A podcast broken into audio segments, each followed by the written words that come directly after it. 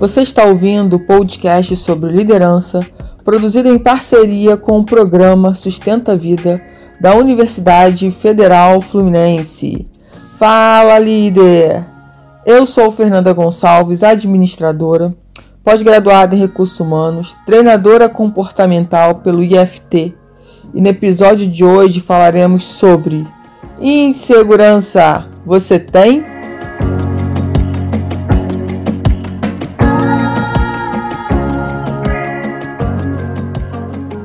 Então, espero que você esteja me seguindo.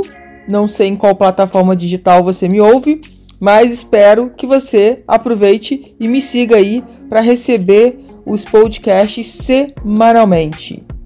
Já está me seguindo? Então vamos lá, vamos continuar aqui o nosso podcast. E aí, insegurança? Quem nunca teve? E quem não tem? Não é não? Para para pensar. E eu quero trazer para vocês cinco estratégias que o Caio Carneiro falou num vídeo dele. E quem não conhece Caio Carneiro deve procurar saber quem é, um empreendedor brasileiro incrível, uma pessoa que eu aprendi muito a admirar. E tenho certeza que se você gostar dessas cinco estratégias que eu vou trazer, que são dele, que você o busque aí nas redes sociais. A primeira estratégia que o Caio traz para gente é conhecimento. E é incrível essa primeira estratégia, porque com certeza é, a gente já faz dessas cinco estratégias. Muitas vezes a gente acaba fazendo isso no automático, sem querer para algumas situações na nossa vida. Mas quando a gente passa a ter consciência da importância delas, a gente pode acabar usando todas elas conscientemente para ter menos insegurança na nossa vida. Porque insegurança, na minha humilde opinião, é algo que sempre vai existir e eu acho importante ela existir. Porque ela vai fazer com que a gente se prepare melhor, porque a gente não está se sentindo seguro, sabe? Então eu, eu acredito e na minha experiência eu a vejo de uma forma muito positiva, desde que ela não te paralise. Obviamente, porque se ela te paralisa, ela não está sendo benéfica. Ela está prejudicando a sua caminhada. Mas se você consegue agir, e é uma das estratégias, isso vai isso vai te ajudar bastante, tá? Então vamos lá. Primeira estratégia é o que? O conhecimento. Porque o conhecimento ele neutraliza a ignorância. O conhecimento te leva a um novo nível sobre o assunto que você está buscando. Então, para para pensar na sua vida quantas vezes, quando você se interessou por algo que você desconhecia e que você foi ler livros, que você foi ver vídeos, ouvir podcasts, e o que, que aconteceu com isso? O seu nível de conhecimento sobre aquele assunto aumentou, cresceu, evoluiu, se elevou e aí isso te dá menos insegurança. Porque você buscou o conhecimento, você buscou o entendimento. Tá fazendo sentido para vocês? Para mim faz total sentido todas essas estratégias e a primeira é bastante forte. A gente pensar sobre isso, como que várias vezes na nossa vida a gente fez isso. Ainda mais hoje no mundo que a gente está, que tudo está né, na palma da nossa mão. Basta ir lá pesquisar e a gente é, sabe mais sobre o assunto, a gente compra um livro com muita mais, muito mais rapidez, a gente faz tudo com muito mais rapidez. E, e o conhecimento tá aí. E o legal do conhecimento, gente, quem fala isso é o Wendel Carvalho, que é outra pessoa que eu sigo muito. Eu gosto muito do que ele traz, né?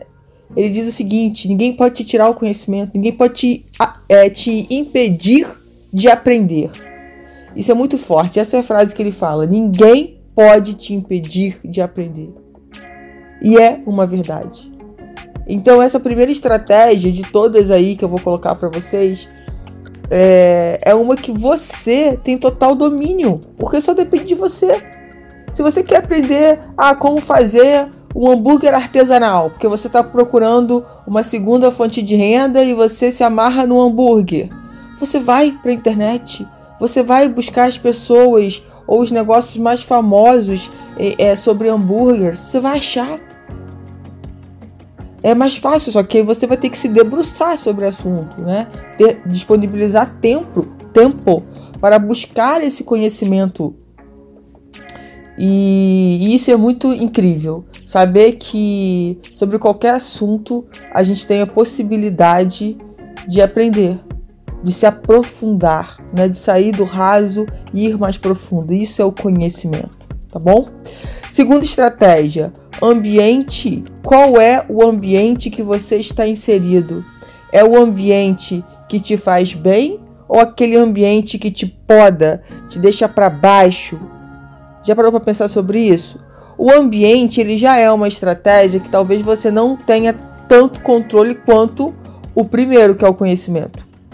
Porque você pode morar com pessoas, estar com pessoas que de repente não te incentivam sobre o que você gosta, sobre os seus sonhos, mas talvez também façam isso porque elas têm medo que você se machuque. Enfim, muitas vezes você está num ambiente que não te propicia ficar seguro sobre aquele assunto.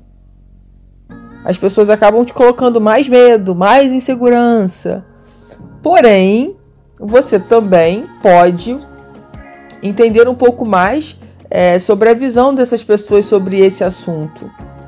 Eu, eu vou dar um exemplo aqui para ficar mais claro o que eu estou falando. Por exemplo, imagine que você quer abrir um negócio e todo mundo da sua família, por exemplo, fez concurso público ou é empregado, CLT, as pessoas não empreenderam.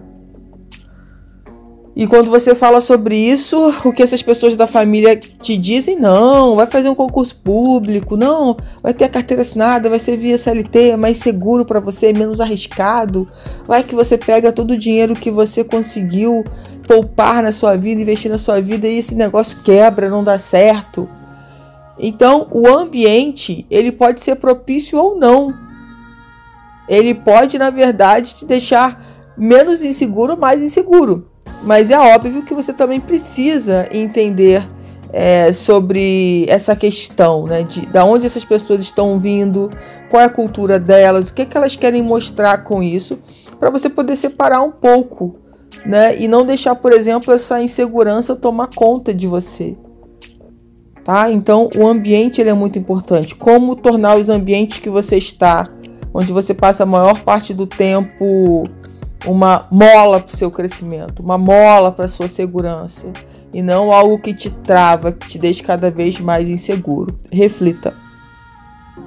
O terceiro, a terceira estratégia, ele fala sobre a importância da ação, de colocar em movimento. E uma coisa que é importante com a ação, né, é que o movimento, a ação, ela traz a clareza. Ela vai de alguma forma, sabe, iluminando o seu caminho. É como se você visse um túnel, né? Entrasse num túnel, você não está enxergando nada, mas lá no final você vê uma luzinha, sabe? Uma luzinha acesa que você sabe ali a direção. Mas é incrível que a cada passo que você dá, você está mais próximo dessa luzinha que estava lá no fim, já não está mais tão no fim do túnel. Isso vai clareando a, a sua forma de ver aquela situação e com certeza te trazendo mais segurança. Então, agir é muito importante. É, a gente pode dizer, e eu digo muito isso nos meus podcasts: não adianta estar na sua cabeça uma ideia linda, maravilhosa, talvez até perfeita porque na nossa cabeça ela pode ser perfeita, só que quando a gente coloca em ação, a gente começa a entender que nem ela não é tão perfeita assim. Na verdade, não existe a ideia perfeita. Certo? Não existe a ideia perfeita. Existe a ideia que só está na nossa cabeça, por isso que ela é perfeita. Quando você coloca essa ideia em prática, não quer dizer que ela passe a ser imperfeita. Ela passa pelos obstáculos e desafios naturais que vão nos fazer é, enxergar e crescer as possibilidades daquilo que a gente está fazendo.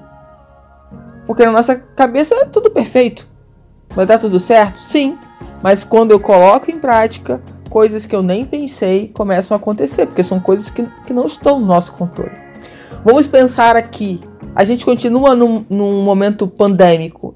E aí, quem, quem lembra que deve lembrar que quantas empresas abriram antes de chegar a pandemia, pouquinho antes. Pouquinho antes. Estavam lá abrindo loja, abrindo negócios, na maior expectativa, e aí chega a pandemia. No primeiro mês de pandemia, aqui no Brasil, na, na minha cidade que eu moro, Nova Friburgo, que foi em março, se eu não estou enganada, no finalzinho da primeira quinzena, tudo ficou fechado. Então, assim, quem esperava isso? Não, não, tinha como ter controle. Se, a gente, se as pessoas soubessem, elas teriam esperado mais um pouco para abrir, mas não, tinha esse controle. A gente não tem como ter esse controle. Certo? Então, tem que colocar para funcionar. Tem que ir lá e fazer acontecer. A quarta estratégia é o planejamento. E o planejamento vem da importância do que? De refinar as suas ações, de organizar os seus passos, de buscar fazer bem feito. Isso vai aumentar o, a sua confiança, porque você começa a desenhar os passos que você vai dar e você já sabe os recursos que você tem. Você começa a criar os roteiros. Isso é importante mesmo que o planejamento também possa ter algo para ser ajustado, mas geralmente, dependendo do seu nível de conhecimento sobre o assunto, são poucos os ajustes, a sua experiência, enfim. Mas é, é como se te desenhasse, tirasse da sua cabeça, né, desocupasse a sua cabeça e colocasse no papel, num documento, enfim, no nome que você quiser dar para esse planejamento. E desde então você, você passa a criar um roteiro que vai te sugerir o passo a passo para que aquilo aconteça da melhor forma possível.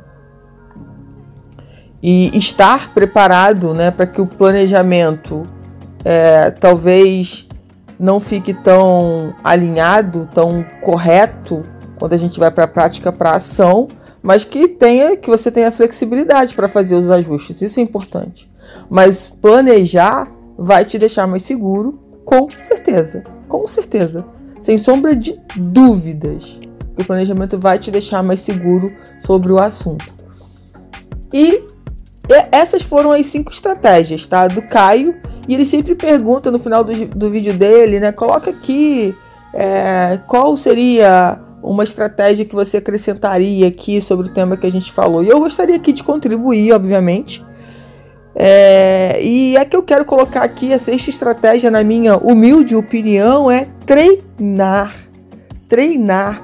Quanto mais a gente treina sobre algo que a gente é inseguro, mais a gente passa, mais a gente passa a ser seguro. Mais a gente passa a ter confiança sobre aquilo que a gente está fazendo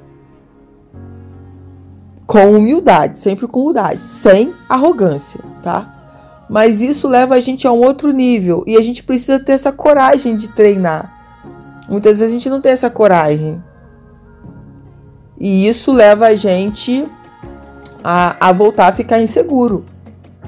Poxa, eu, eu não sei fazer isso na, na prática. E quando você começa a praticar de verdade, a treinar, mesmo que você não. E geralmente a gente não é o melhor naquilo que a gente não pratica. É óbvio, eu não pratico, como é que eu vou ser bom naquilo? Eu só passo a ser bom naquilo a partir do momento que eu pratico. Que eu passo a ter essa experiência repetida, de uma forma repetida né, na minha vida. Como é que eu fico melhor na dança?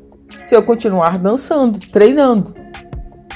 Agora, se eu paro de dançar, provavelmente quando eu retomar, eu vou ter que né, reiniciar todo o processo. Eu, eu já vou vir com um pouco mais de bagagem, porque eu já dancei, já me coloquei né, para o aprendizado da dança. Eu já volto com uma, uma bagagem um pouquinho maior. Mas eu vou reaprender, eu vou precisar treinar, lembrar os passos, uma série de coisas. Então, gente, treinar é fundamental e muitas vezes falta essa coragem, porque as pessoas se sentem inseguras, tem medo de se expor ao, ao ridículo, ao que as outras pessoas vão falar. Sai desse foco do que as outras pessoas vão falar. Simplesmente faça, treine, dê o seu jeito para fazer isso acontecer, mas não fica dando desculpas. Essas estratégias do Caio são incríveis. Para mim faz total sentido. E, e para as coisas acontecerem, a gente precisa treinar, a gente precisa sair desse mundo que, que muitas vezes a gente fica de, de, só, de só ler, de só ouvir e de não colocar na prática. Fez sentido? Então vamos lá, vou colocar na prática. Vamos pegar. E essas cinco estratégias são simples para colocar na prática, para fazer com que elas aconteçam. Então eu espero que esse conteúdo contribua muito para a sua vida e espero que você já tenha, ok? Me seguido aí.